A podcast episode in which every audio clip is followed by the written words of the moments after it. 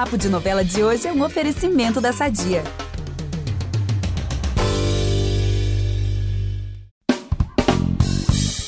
A novela Mar do Sertão está na reta final e em breve o público terá que dar adeus a muitos personagens para lá de cativantes. Entre eles, a mocinha da trama, uma mulher forte, corajosa, batalhadora, justa e muito intensa. Gente, claro que estamos falando da Candoca, a protagonista da história vivida pela atriz Isadora Cruz, que é a nossa convidada de hoje. Muito obrigada, Isadora, pela sua presença aqui no Papo de Novela. É um prazer estar aqui, amei. Meu primeiro papo de muitos. Ai, amém. Sim, com certeza. Olha, e quem vai bater esse papo comigo e com a Isa, enquanto meu parceiro Vitor Gilardi está envolvido com o BBB, é a Carol Pamplona, jornalista e também responsável por produzir vários conteúdos para o digital da novela. Obrigada, Carol, por estar aqui hoje de novo com a gente. Ai, Gabi, você sabe que pode me chamar sempre, né? Eu adoro. Principalmente se for para falar de Mar do Sertão, que é minha novela maravilhosa, eu amo. Gente, então vamos começar esse papo.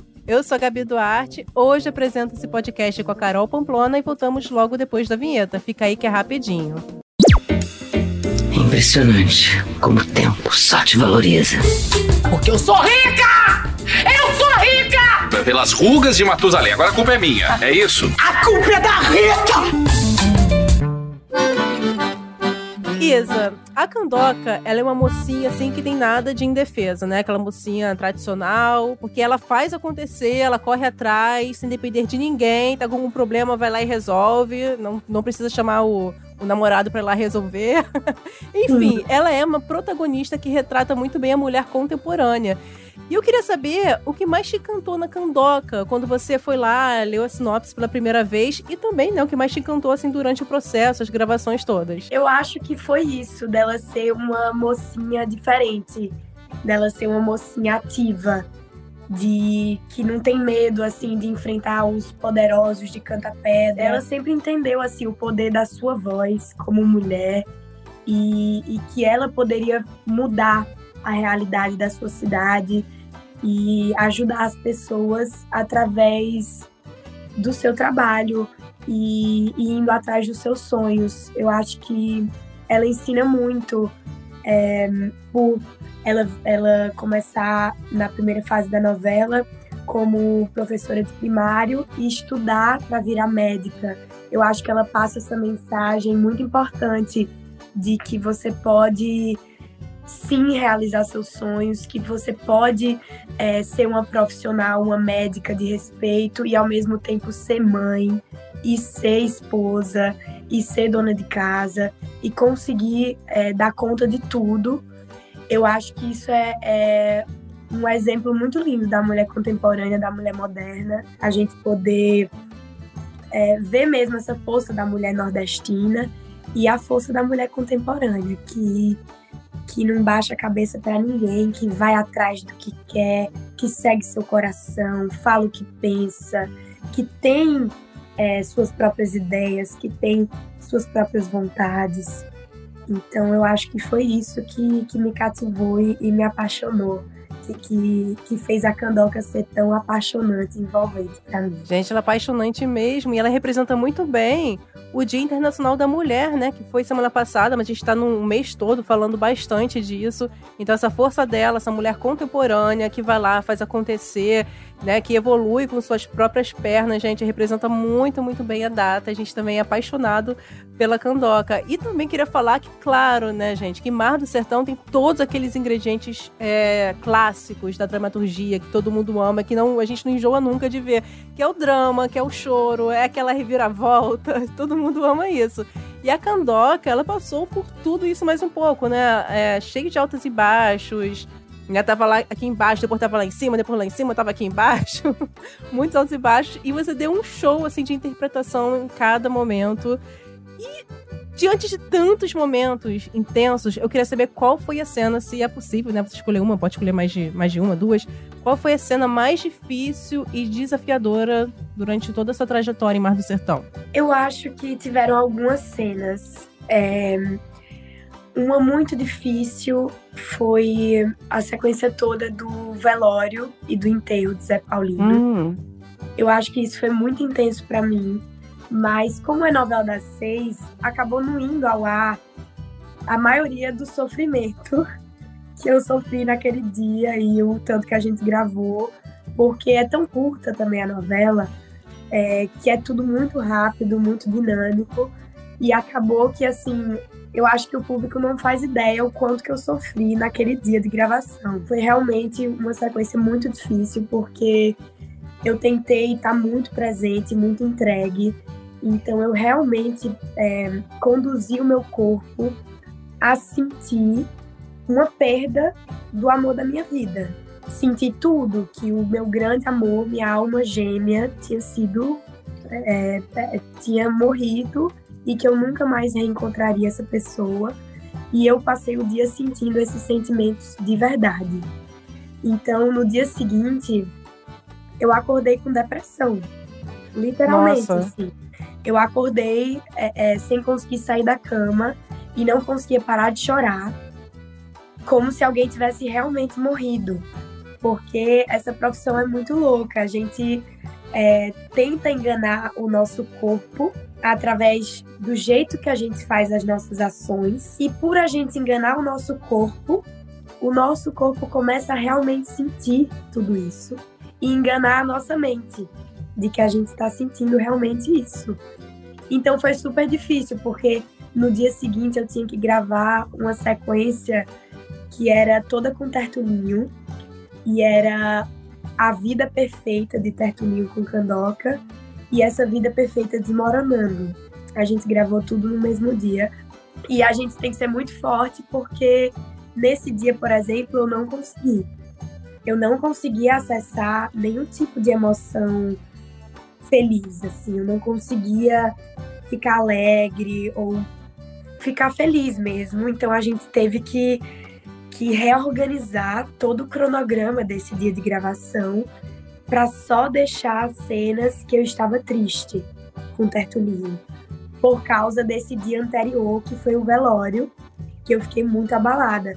Então eu não conseguia parar de chorar. E então a gente só a gente cortou todas as cenas de, de felicidade e alegria desse dia, teve que passar para o outro dia. Nossa. E então isso, isso para mim foi a prova assim da pele de que a gente passa por tudo que os personagens passam. Uhum. E outra cena muito difícil foi a cena que Tertulinho quase atira em Zé Paulino. Que a ah, gente foi maravilhosa. Cenão também. A gente foi gravar em, em Maricá, numa caverna, no parque, no parque nacional. E tava um frio, eu lembro que tava super chuvoso.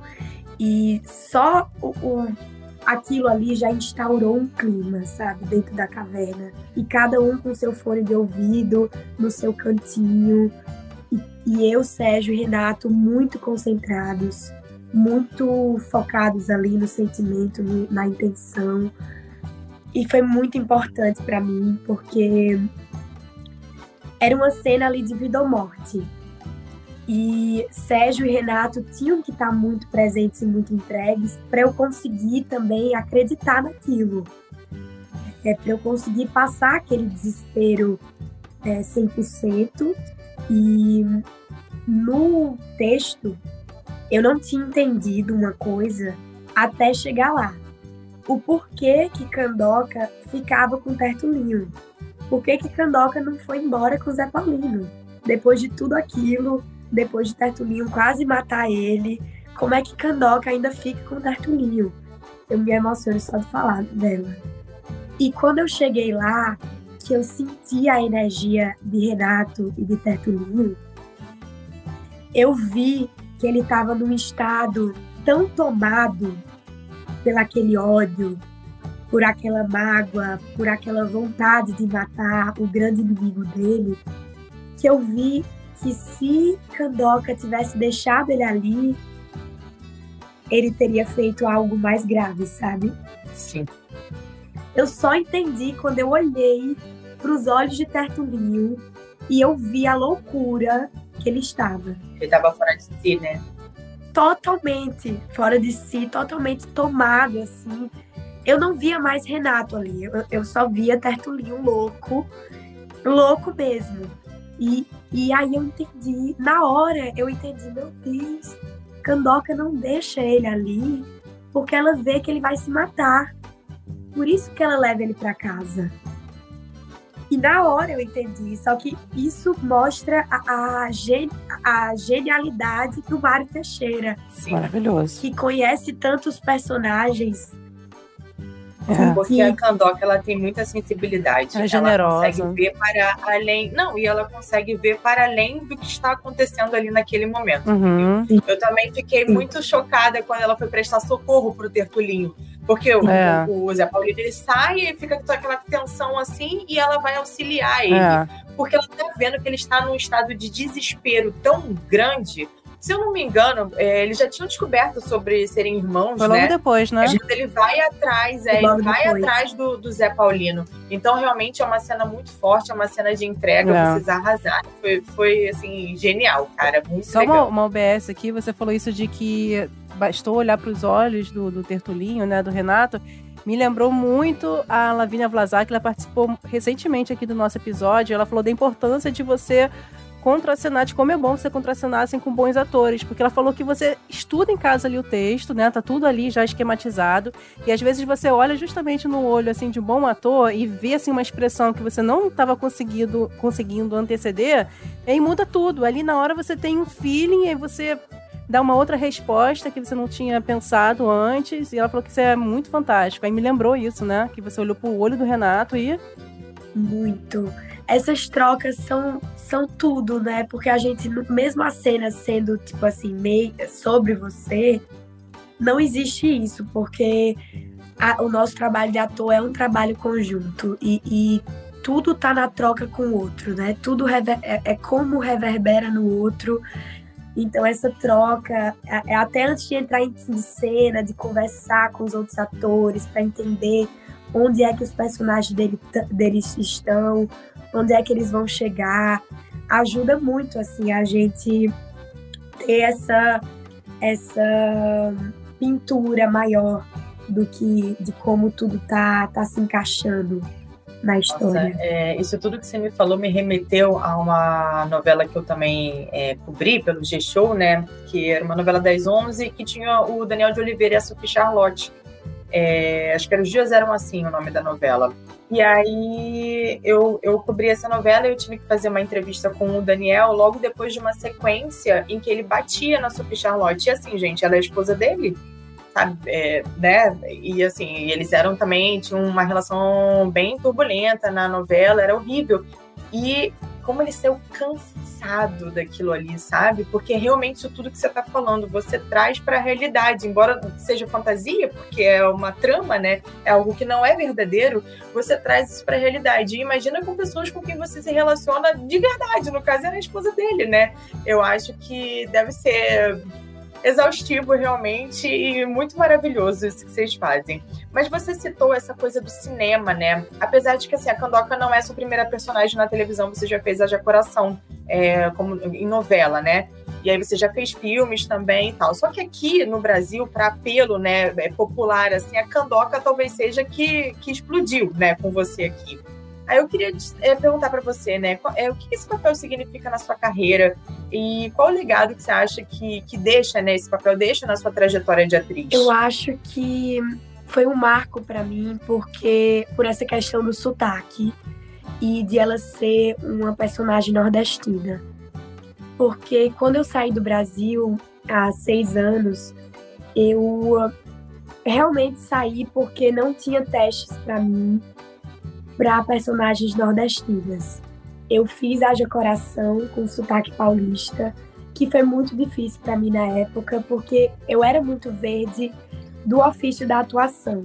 Mas é, foi muito importante para mim, porque eu tive essa primeira experiência e pude entender que o mercado queria que eu me moldasse a ele e queria que eu neutralizasse meu sotaque e que eu fizesse personagens é, cariocas ou paulistas, por eu ter esse perfil da beleza, né? E isso ser associado com esse esse eixo Rio São Paulo, o que para mim sempre foi muito louco, porque eu já ouvi muito assim de nossa, como você é bonita para ser paraibana. Nossa, que absurdo, gente. Eu muito louco, né? Eu de escutar um negócio desse porque não tem fundamento nenhum, né? De onde você tirou isso? É, é muito louco isso, até porque a gente tem é, influência do mundo inteiro, né? A gente foi uhum. colonizado pelos na, na, Paraíba pelos holandeses. Então, é, é, é muita ignorância e é muita falta, era, é, tinha, tinha uma falta de representatividade muito grande. E como eu fui alfabetizada em inglês, eu pensei que para mim seria melhor é, começar minha carreira fora, atuando em inglês, porque eu não tenho sotaque inglês, do que tentar mudar a pessoa que eu sou. Porque não só não tinham papéis é, nordestinos suficientes para estar tá fazendo teste e, e tentar ter esses papéis, como é, o meio queria que eu tirasse o meu sotaque na minha vida. Queria que, que eu neutralizasse na minha vida como Isadora. Muitas pessoas importantes vieram me pedir isso. E eu não estava disposta a fazer isso e mudar quem eu sou. Porque eu acho que a coisa mais importante que a gente tem é a nossa, é, é a nossa essência. É quem a gente é, Uhum. E, e, eu acho que isso é o mais lindo como ator, é, é o nosso diferencial, porque ninguém vai conseguir fazer o que eu, Isadora, de João Pessoa, Paraíba, vou conseguir fazer. Eu acho que quando eu vi que eles queriam mudar quem eu, eu sou, eu, eu vi que era melhor é, dar um tempo do Brasil, desse mercado, e esperar para voltar realmente quando tivessem personagens para mim. Uhum. E eu achava que ia demorar mais, sendo bem sincera, eu achava que, que ia demorar para esse momento chegar, de ter uma grande protagonista uhum. paraibana. Pra mim é muito louco. Maravilhosa. Né? Empoderada, né? sabe? Não é uma pobre coitada, não é. é uma esposa de alguém não é a namorada de alguém, ela é candoca, médica, revolucionária, feminista. Ela é realmente assim um marco na minha vida porque eu acho que mostrou que isso é possível sim. É possível eu fazer grandes personagens com o meu sotaque, sem ter que mudar quem eu sou, sem ter que abrir mão da minha essência. E foi uma escolha muito difícil, porque na época eu tinha passado para protagonista de Malhação, Vidas Brasileiras. E era uma paulistana também. Uhum. É, dos Jardins também.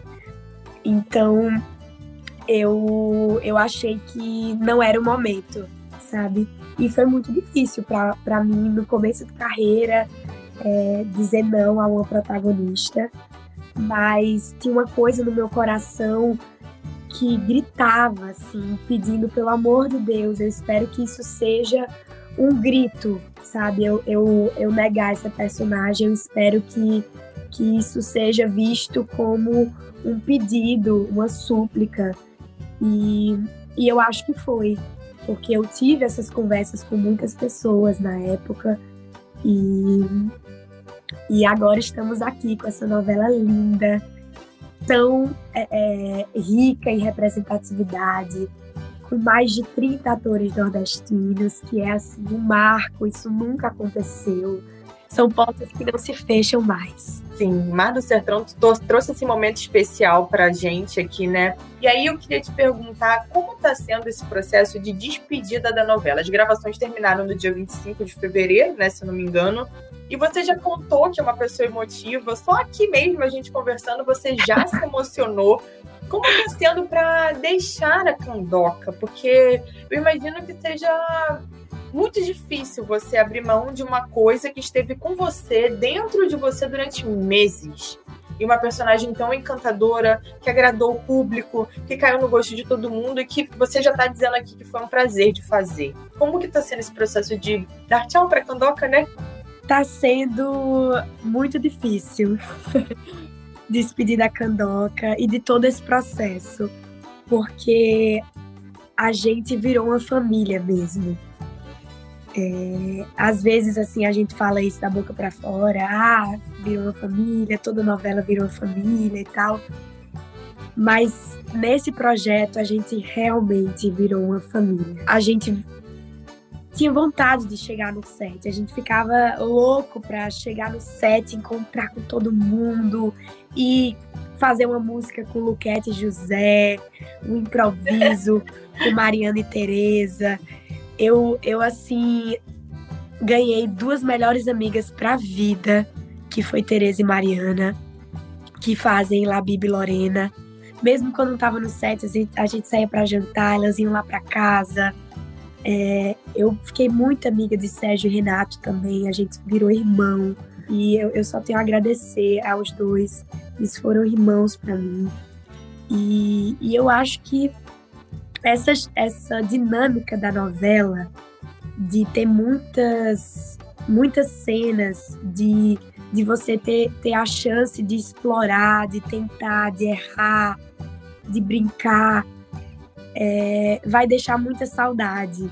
Porque eu acho que eu chegava no set com o intuito de brincar. Uhum. É muito gostoso, porque eu, eu me sentia num, numa colônia de férias, assim, porque todo mundo divertido. A personagem divertida. O texto maravilhoso, que caía na, na minha boca como uma luva. Eu decorava muito rápido.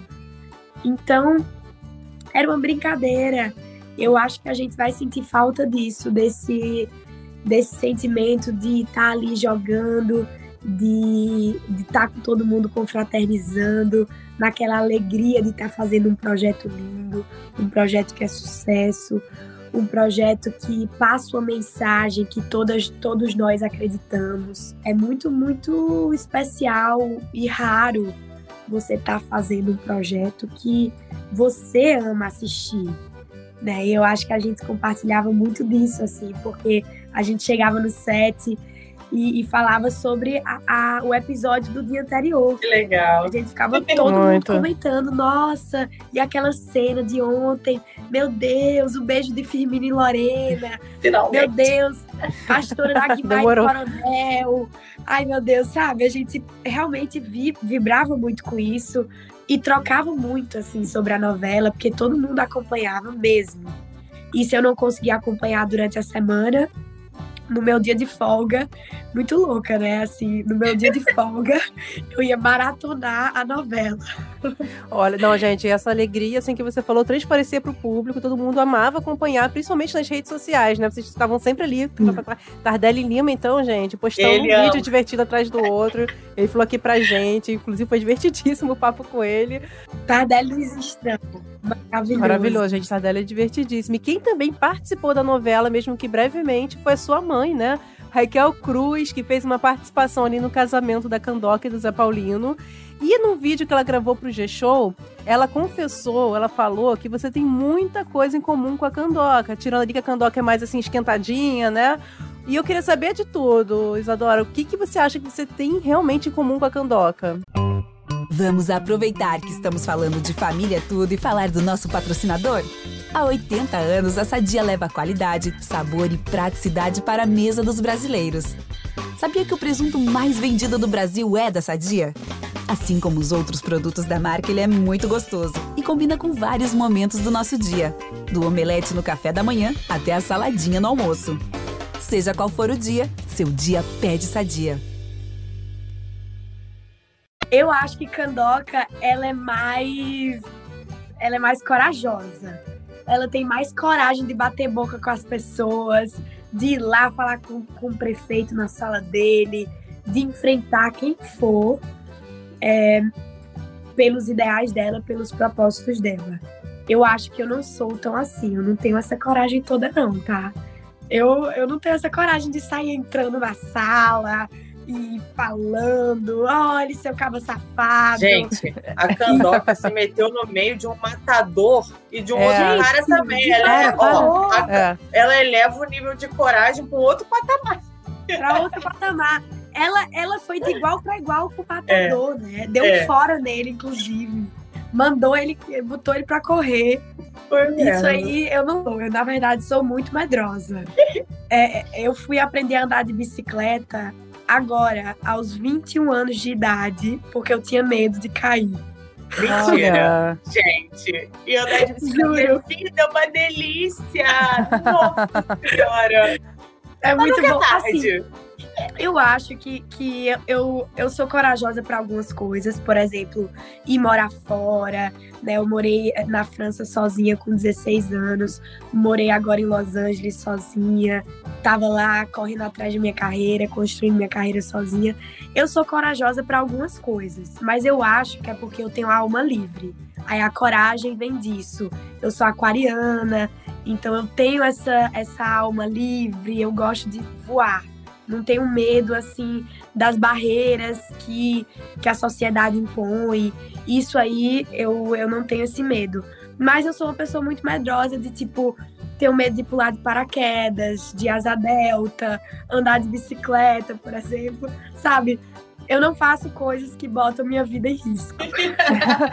Errado não tá, né, gente? Pular de paraquedas, calma aí, né? Eu também não E eu ligo, não. também, também, também não ia, não. Isso inclui enfrentar um matador e enfrentar um político safado, né? Né? Você não sabe o que pode sair dali. É que Ai, gente, com é certeza. sensacional. Não, mas eu acho que, que é, eu não tenho essa coragem dela. Eu acho que essa é a maior diferença que a gente tem. E eu acho que no restante, assim, a gente é bem igual. Eu acho que, assim, essa, os valores dela são iguais aos meus. Eu acho que eu sou uma pessoa muito justa. Eu acho que eu vou sempre tentar é, ajudar as pessoas. Eu acho que é o meu maior propósito de vida como Isadora é ajudar o máximo de pessoas possíveis. Eu acho que a gente está nessa vida para evoluir e para ajudar o outro a evoluir. E eu acho que a gente só evolui realmente é, ajudando o outro. É, Então eu acho que quando eu li a, peça- a descrição da Candoca, antes de fazer o teste, é, foi o que mais me emocionou é, sobre ela, foi essa, essa vontade de ajudar o outro essa alma é, caridosa de Candoca, porque eu acho que esse é o meu propósito de vida. Eu acho que a- o meu maior propósito é, da minha carreira como atriz é fazer com que as pessoas parem e reflitam e, e possam mudar as suas vidas para melhor de alguma forma através das histórias que eu tô contando e através das minhas personagens. Por isso que é muito importante para mim passar uma mensagem que eu acredite, sabe? A- até quando eu for fazer vilãs.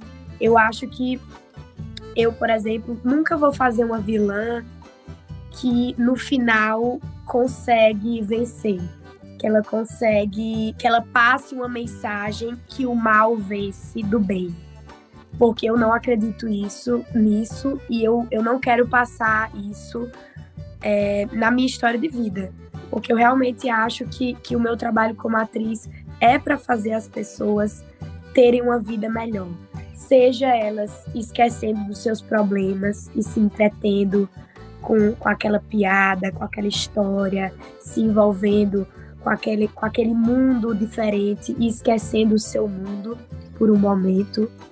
Seja elas refletindo naqueles assuntos e pensando: nossa, será que eu trato meu filho bem como Candoca trata o filho dela? Será que, que eu não devo perdoar como Candoca tá perdoando Deodora? Será que eu não devo ter mais sororidade como Hum. Candoca tá tendo com Xaviera? Que apesar dela saber que no começo ela tinha uma queda pro Zé Paulino, ela, é- isso não foi uma questão para ela, porque ela, ela sabe que a amizade dela com Xaviera, essa parceria como mulher, estava muito mais acima do que qualquer ciúmes é, ou Uhum. qualquer inveja.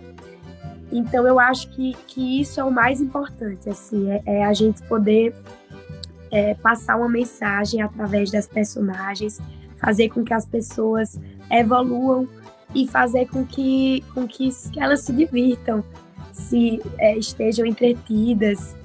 E eu acho que por isso que minha mãe falou que a gente é, que eu e Candoca somos tão parecidas, que eu acho que a gente tem, tem essa missão de ajudar as pessoas, de tentar pelo menos.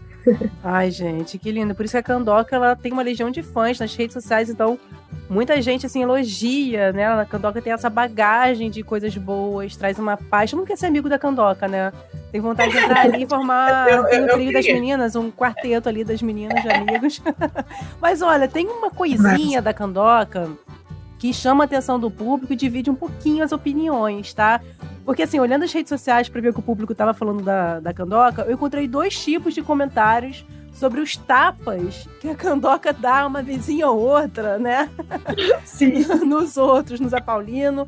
E na cena que ela deu um tapa, um tabefe ali no rosto do Zé Paulino, depois do duelo lá com o Fu- Fubá Mimoso, estão falando o seguinte: Gostei do tapa que a Candoca meteu na cara do Zé Paulino. Ela está certíssima. Quem disse, quem disse isso foi a Elilian. Agora já a Plumalume é da seguinte opinião. Candoca reclama das agressões dos outros, agredindo também. Riso. Olha aí, hein? Se os repentistas estivessem aqui, iam dizer polêmica em Canta É, polêmica. Eu queria saber o que, que você acha desse jeito aí temperamental da Candoca de reagir dessa forma. Você também é uma pessoa temperamental, Isa? Com tantas coisas em comum ali com ela? Não.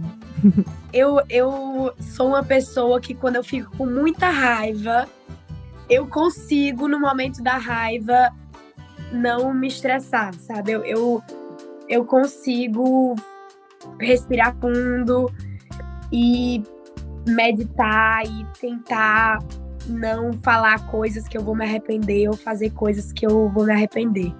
Eu sou uma pessoa que eu, eu acho que talvez seja por isso que eu trabalho com emoções, porque eu, eu consigo controlar minhas emoções muito bem, sabe? Eu sou uma pessoa que consigo ouvir uma notícia assim, e como, como eu ouvi, é, eu tive uma notícia assim muito triste que uma pessoa muito importante da minha vida faleceu. E foi no dia que eu tinha que gra- gravar o casamento de Candoca, Olha. a festa do casamento. Então, assim que eu cheguei no set, sete horas da manhã, para gravar a festa do casamento, eu recebi essa ligação e eu consegui colocar aquilo numa caixa, fechar a caixa e fazer o dia todo, 12 horas de gravação, feliz e alegre, o, o casamento de Candoca. Então eu não sou muito assim, de dar um tapa na cara e de gritar e de falar as coisas, não. Eu consigo é, ter esse momento certo, da forma certa. E, e eu acho que Candoca tem essa, essa, esta- esse, essa inteligência emocional. Eu acho que ela tem. Mas eu acho que esses tapas e esses descontroles, que tem também uma cena com o Tertulinho do tapa, que ela grita, faz a cena quase toda gritando, que não é um lugar comum dela, né? Essa gritaria. É, eu acho que o autor faz isso para humanizar um pouco ela. Eu acho que ele devia ter feito um pouco mais até, porque eu acho que ela tá sempre nesse lugar de, de é, Madre Teresa de Candocar, né? E ela sempre tá certa, sempre ser a voz da razão, sempre tá ensinando os outros, tentando passar uma lição. Você gosta de aquariana, Ela é meio hein? que Ela é aquariana também, a Candoca.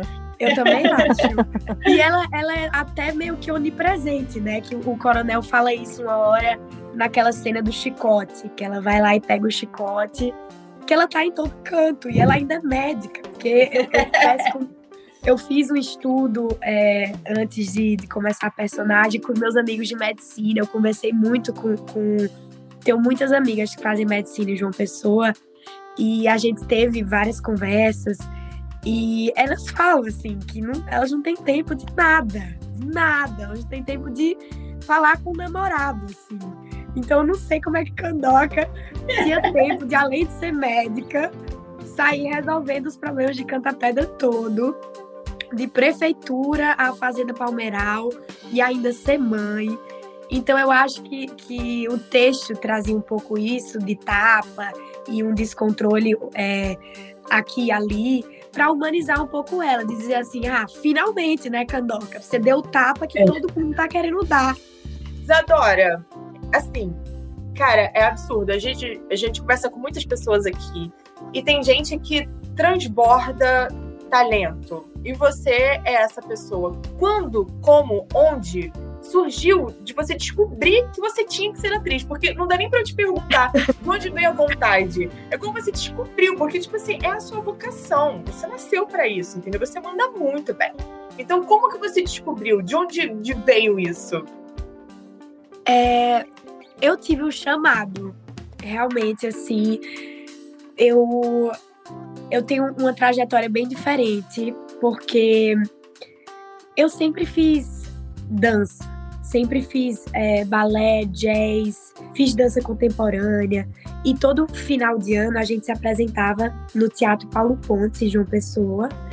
E eu amava aquela apresentação. E era uma forma de teatro, através da dança mas eu nunca achei que eu, poder, eu teria talento para representar. Mesmo amando filme, eu sempre fui apaixonada por cinema e eu acho que, que por morar em João Pessoa, é, apesar de ser uma capital, é, é, era uma cidade, é uma cidade que tem poucos museus, poucas exposições. Então eu, eu sempre encontrei no cinema um refúgio de, de saber o, que era esse planeta Terra. Eu sempre fui apaixonada por isso, mas foi, era muito distante, porque eu não conhecia ninguém que trabalhava com isso. É, eu nunca achei que isso poderia ser uma profissão. Nunca. Isso nunca passou na minha cabeça. Mas é, eu estava no primeiro ano de ensino médio e eu estava super infeliz na minha escola, porque era uma escola muito é, voltada para Enem. E eu sabia que eu não queria fazer nada daquilo. Eu queria fazer alguma coisa artística, mas não sabia bem o que. E aí eu vi que eu tinha como entrar com um pedido na justiça é, para sair da escola. Então eu fiz o Enem. Olha que loucura. Eu até hoje nunca encontrei ninguém que fez isso que eu fiz, tá? Eu também não conheço, não. Olha que loucura meus pais falaram, tá, se você encontrar uma maneira legal de você sair da escola, você pode sair. Meus pais são muito legais. E aí é, eu falei, então tá. Aí comecei a pesquisar e ver coisa, ver coisa. Aí eu vi que se eu tirasse uma nota alta no Enem, eu conseguia na justiça provar que eu estava apta a entrar numa faculdade. E foi dito e feito. Eu Nossa. fiz o Enem no meu primeiro ano. e aí é, eu consegui entrar em alguns cursos na Federal da Paraíba. E aí a gente entrou com um pedido na justiça, ganhou, dizendo que por eu ter tirado aquela nota muito alta no Enem, eu estava apta a ir direto para a faculdade. E você está quantos anos? Isso foi com 16 anos. Olha. Só entrou na faculdade com 16 anos, gente. E aí eu, eu entrei na faculdade e aí eu fiz um ano de administração, só que a faculdade entrou em greve. E aí o meu pai disse, Isadora, por que você não faz um curso de cinema ou de teatro, se você gosta tanto de cinema? Eu falei, é verdade, um curso de férias. Aí eu fui procurar e achei um curso de férias de um mês de teatro. E foi um dia nesse curso que eu tive um chamado que a professora juntou todo mundo num grupo de cinco, grupos de cinco, e deu meia hora para a gente criar uma cena de 10 minutos é, com todas as pessoas do grupo. E aí era todo mundo verde também, iniciante como eu, e todo mundo começou a entrar em desespero. Só que eu acho que eu tenho uma veia de direção que eu quero explorar mais para o futuro. Eu quero muito dirigir. E aí eu acho que foi minha veia de direção que foi acionada nesse momento. Porque na hora eu já, já sabia exatamente o que fazer. Eu pensei, então, a gente não pode, não dá tempo de decorar um texto. Então a gente teria que ter esse texto pronto, já escrito. Então, o que é que a gente poderia fazer olhando para um texto escrito, mas fingindo que a gente está criando esse texto na hora? Só se eu escrever uma carta e ler uma carta. Aí, aí eu criei uma cena que eu estava escrevendo uma carta para o meu marido que tinha ido para a guerra. E eu tava lendo a resposta dele depois dessa carta. Uhum. E, e, ficou todo mundo desesperado, dizendo que não sabia o que fazer, que não queria fazer e que queria fazer o mínimo possível. Eu falei, então tá. Então eu vou ser a pessoa da carta. E aí eu começava sentada numa mesa, só com o holofote, assim, pra, pra, pra cadeira e pra mesa, e eu lendo a carta. E as quatro outras pessoas do grupo vão encenar o que eu tô fazendo na carta. Então elas não precisam decorar nada, não precisam fazer nada, elas só precisam fazer mímicas e sons é, do que eu estou falando nas cartas. Você organizou então, quando começava...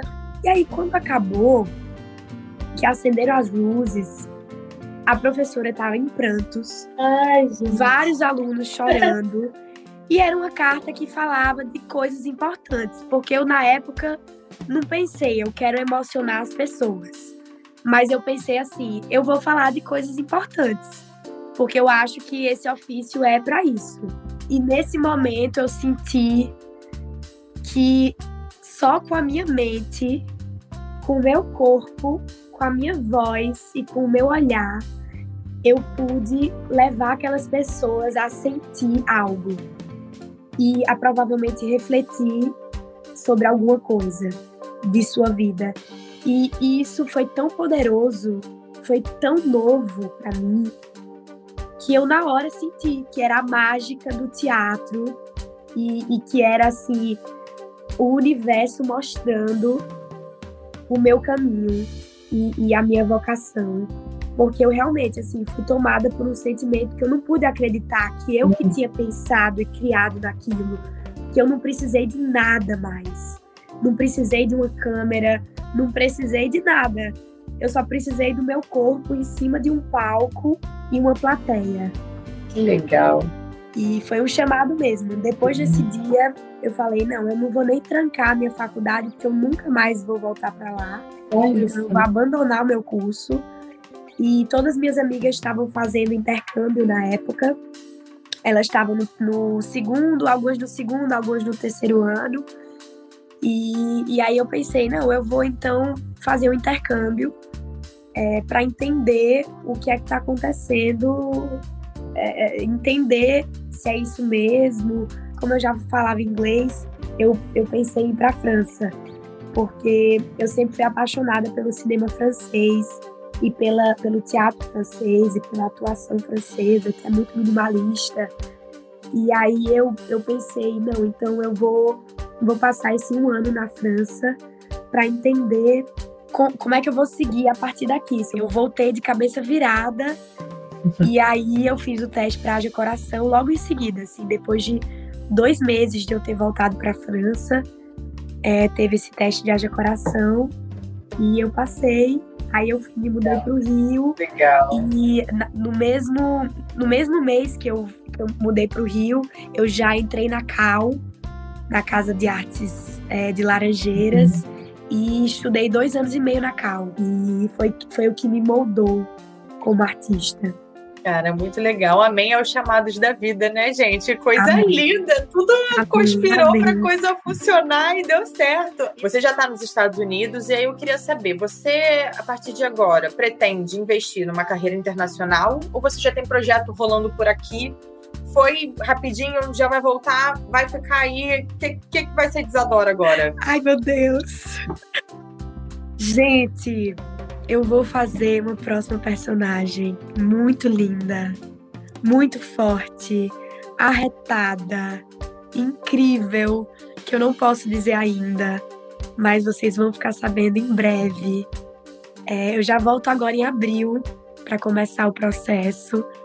Só vou ter um mêsinho de férias e um mêsinho também de preparação para o próximo projeto. E já vamos, partimos para outra. Ai, que bom! Sorte do público, sorte da gente! A gente, vem mais Isadora aí, que delícia.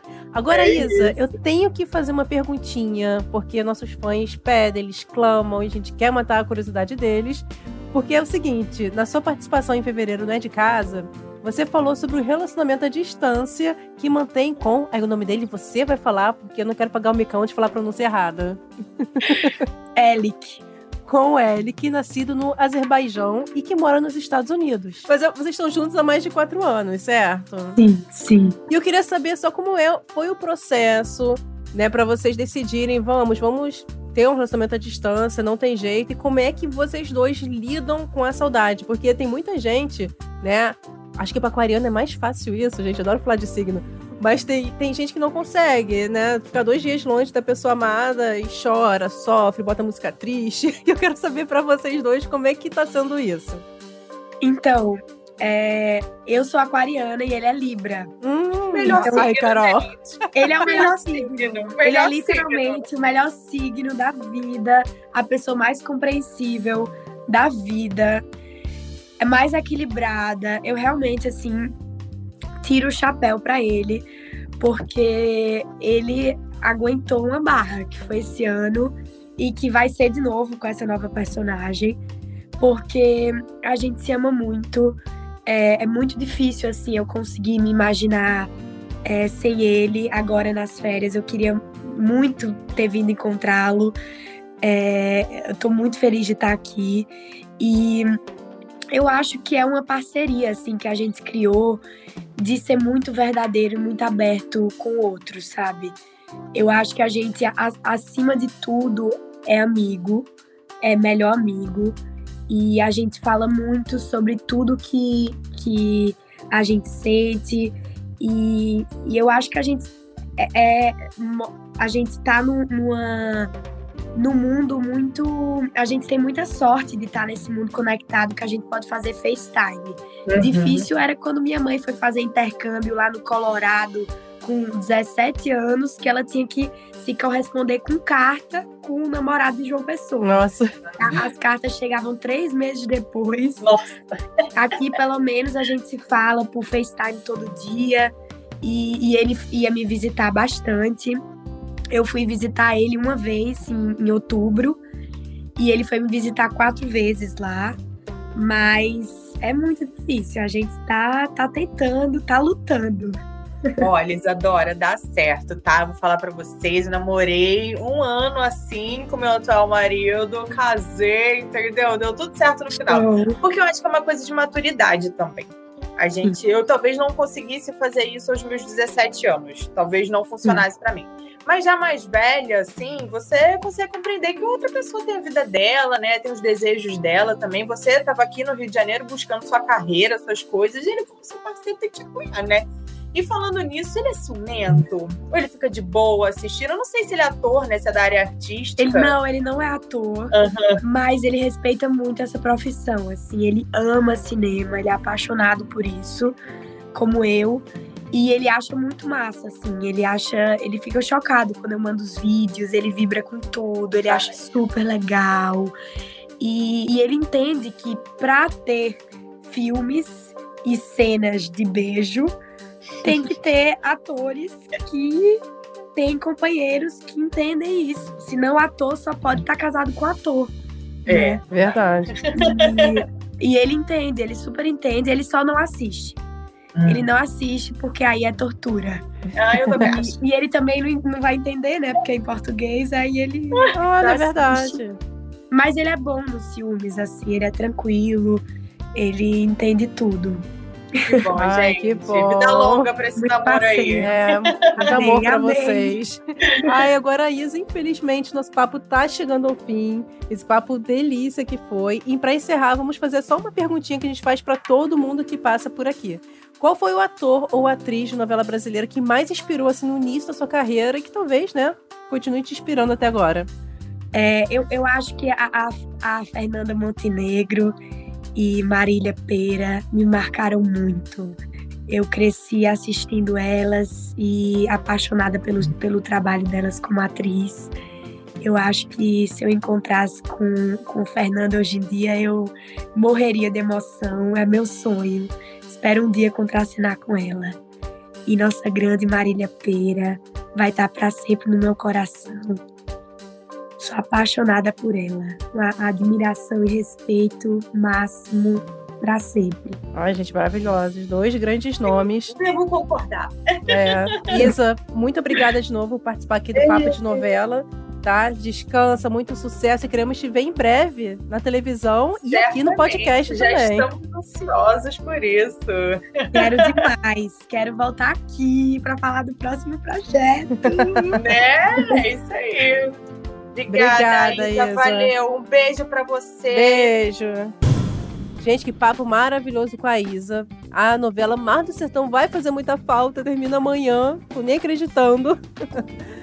Mas, infelizmente, vamos ter que nos despedir. Quinta que vem tem mais. O papo de novela fica por aqui, pessoal.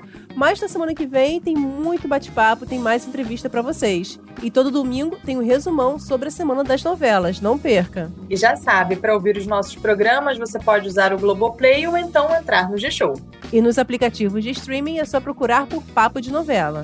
Além disso, dependendo da plataforma que você usa, não deixe de seguir o podcast. Assina lá que assim você recebe uma notificação sempre que um novo episódio estiver disponível. Eu sou a Gabi Duarte e hoje apresentei esse podcast com a Carol Pamplona e produzo também e assino o conteúdo desse episódio com a Tainara Firmiano, que também está responsável pela edição. Beijos, pessoal. Até a próxima. Beijos.